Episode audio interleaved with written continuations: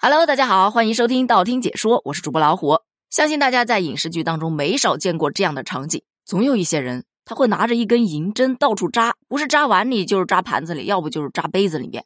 等他拿出来的时候，耶，银针变黑了。于是乎，很快得出结论，这东西有毒，不能碰。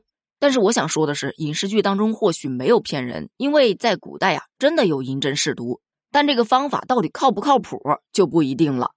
咱们先说一下今天热搜上挂着的一个新闻，在河北廊坊有一个女子，她呀发烧了，退烧之后呢，就发现自己佩戴的银手镯完全变成了黑色。她身边就有人告诉她，她这是在排毒啊。但网友对此意见不一，有觉得哇塞，原来银真的可以测毒啊，还有一种则说这就是商家搞的噱头吧。另外一群就靠谱多了，拜托不要搞这些乱七八糟的啦，搞一下原理好不啦？确实，咱们先来搞一下原理。为什么银会变黑呢？那是因为你退烧的时候，它就会出汗呢。汗水里面含有硫蛋白质，而经过一系列的生物化学反应，硫和银一结合，就产生了硫化银。这硫化银是黑色的，所以你的银饰就变黑了。从这个角度来看的话，确实啊，你身体里面把 汗排出来了，哎，自己也整个松散下来了，就感觉这个银饰变黑了。咦，这是在排毒。从现象上来看没问题，但是从原理上确实还是要相信科学。那咱们再回到第一个问题：银真的能试出毒来吗？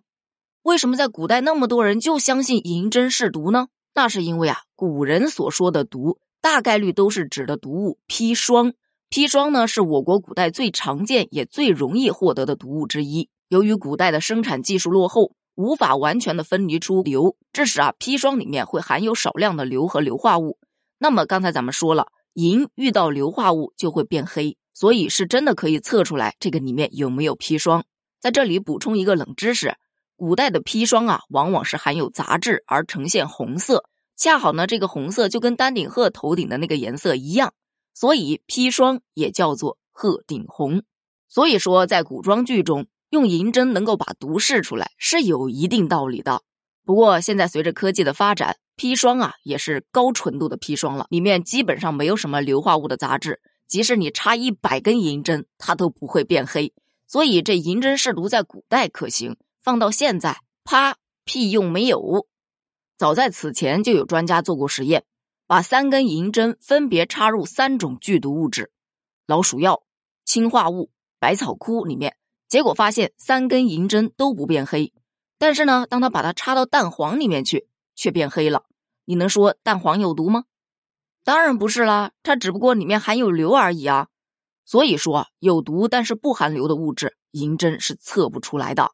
另外，除了银针试毒，在古代还有一些测试方法，在那个时候的人看来就是定律，但是在现在人看来就是谬论。比方说滴血认亲，就搞一碗水，你把血液滴进去，融合了就有血缘关系，亲生的。如果没有融合，那就不好意思了，拖出去杖毙！你还别说，今天这个话题让我想到了一部古早的电影，周星驰饰演的九品芝麻官，在里面就正好有这两个剧情。先是周星驰拿着银针探喉，发现银针变黑，但是用银针扎到肚子那个位置，银针却没有变黑，从而得出结论：死者是在死后被人灌入砒霜，所以砒霜只到了喉部，而到不了腹部。你看。这银针不就测出砒霜来了？